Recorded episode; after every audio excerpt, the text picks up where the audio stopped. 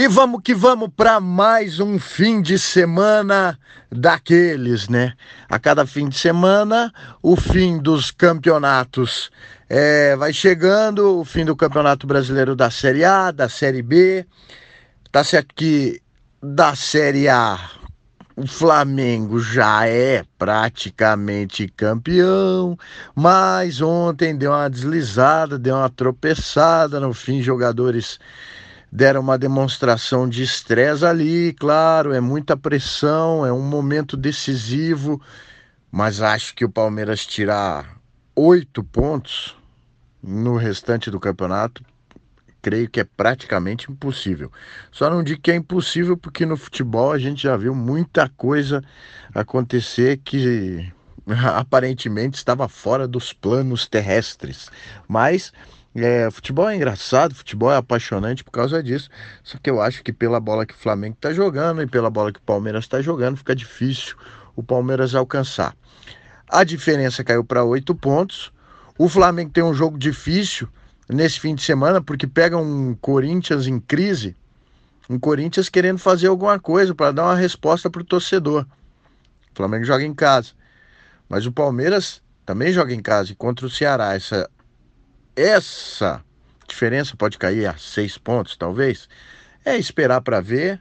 A gente torce para que tenhamos é, emoção, né? Que a gente tenha emoção nessa reta final, porque o G4, o G6 também está pegando fogo, a briga lá embaixo também, e o Atlético demonstrando, como demonstrou ontem, que está afim de jogar. Não, não tem essa de G4, não tem essa de G6, porque já está com a vaga na Libertadores, mas quer jogar. Pegou um Inter, um Inter muito é, emotivo, um Inter que foi para dentro, um Inter querendo vencer a qualquer custo, e o Atlético jogou bola. Jogou bola, mais uma vez destaque o goleiro Santos, que defesa, hein?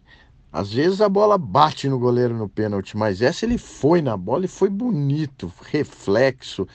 Que fase vive o Santos, goleiro do Atlético, que pegou muito bem o pênalti batido pelo Guerreiro e empate 1 a 1, placar final lá no Beira-Rio.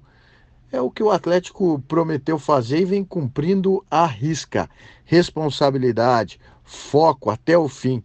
O Atlético está pontuando fora de casa. Nesse fim de semana pega o CSA em casa. Quem sabe mais uma vitória, sobe mais um pouquinho.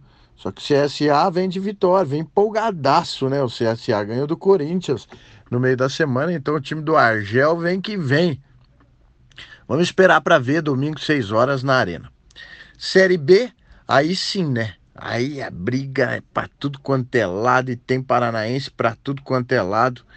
É, os times paranaenses brigando para subir Coritiba, Paraná e o Operário. O Operário entra em campo hoje. Paraná já jogou na rodada. O Operário pega o Atlético Goianiense. Vou falar. Se vencer o Atlético Goianiense, entra de vez nessa briga, hein?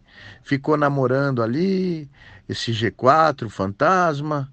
Ficou olhando, fazia os pontos, falava em fugir do rebaixamento, saiu do rebaixamento matematicamente, continuou pontuando. E agora chegou o momento de querer algo mais, que a gente sempre falava. O operário tem que ir fazendo os pontinhos, com calma, tranquilidade. Lá na frente, olha pelo que vai brigar. Chegou o momento. Vai brigar sim por G4. E se vencer hoje o Atlético Goianiense, claro, é um jogo complicado, é difícil. Operário em casa é forte? É forte, mas se o time adversário não se abrir, se o time de adversário não der, não der espaço, fica complicado para o operário. Mas a gente espera que o Operário vença e entre de vez nessa briga, onde já estão Paraná e Coritiba. O Paraná já jogou na rodada, venceu Londrina por 1 a 0 deu uma colada. Hoje o técnico Matheus Costa desabafou, porque o torcedor critica ele, que, que não deveria ser assim. Se fosse igual em 2017, o time estava no G4. O Matheus Costa, com todo o respeito, mas é o preço que o treinador paga. Não adianta, não vai ser unanimidade. Ele mesmo disse: parte da torcida está com ele, parte critica. Paciência, meu amigo, paciência. Esse é o futebol que é unanimidade. Não vai ser no futebol que vai acontecer.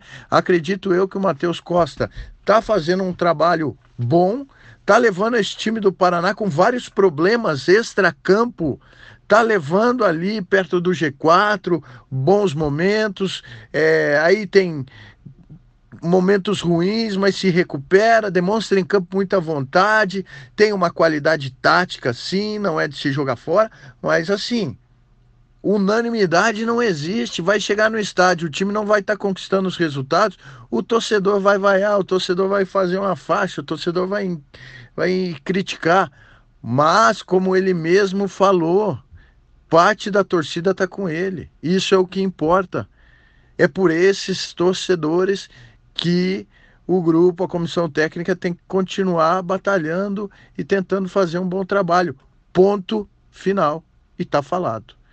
Paraná Clube que volta a jogar semana que vem e claro, tá nessa briga. O Paraná só depende dele.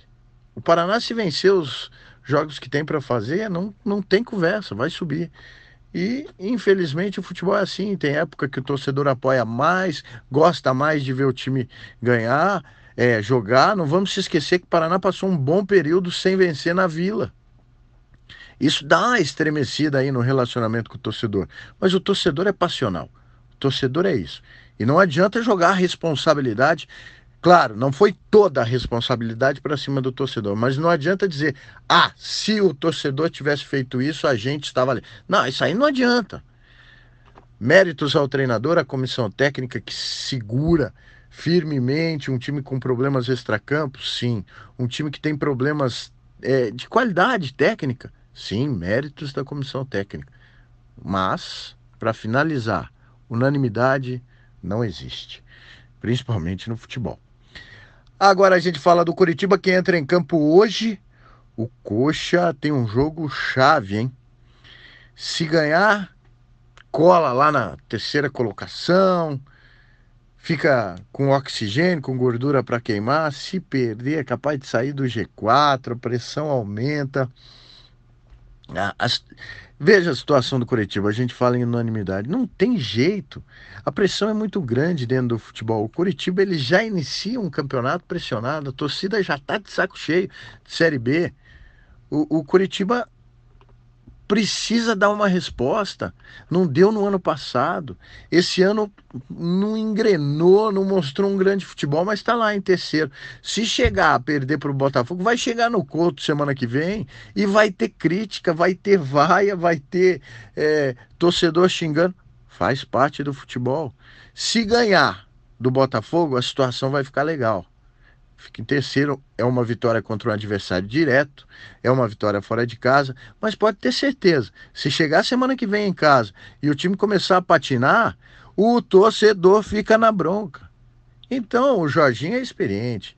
Jorginho tem anos e anos de carreira como jogador e depois como treinador. Ele sabe que isso é do jogo, isso é do esporte e principalmente isso é do futebol. Mas hoje seria muito interessante esse time dar uma resposta depois que segunda-feira por três vezes esteve na frente do placar contra o Cuiabá, três vezes e deixou empatar. Então, você acha que o torcedor está feliz? Óbvio que não. E se tropeçar contra o Botafogo? Óbvio que o torcedor vai ficar ainda mais na bronca e pode tropeçar contra o Botafogo e estar no G4. E o torcedor não vai vaiar o time na, na próxima semana se não jogar bem? Vai. O torcedor é passional. Mas vai apoiar também. Caso o time vá bem hoje, lute, demonstre garra, determinação e depois na próxima partida demonstre competência, conquiste os pontos e o torcedor apoia, apoia e o torcedor mostra sua emoção positiva daí no caso. Seria como eu disse, de suma importância essa vitória para o Curitiba. E o Londrina, hoje de manhã, reunião, funcionários do clube, do CT, se reuniram com jogadores, comissão técnica. Me parece que, que há um, um, um movimento no clube para não deixar o time cair. É um, um movimento interessante.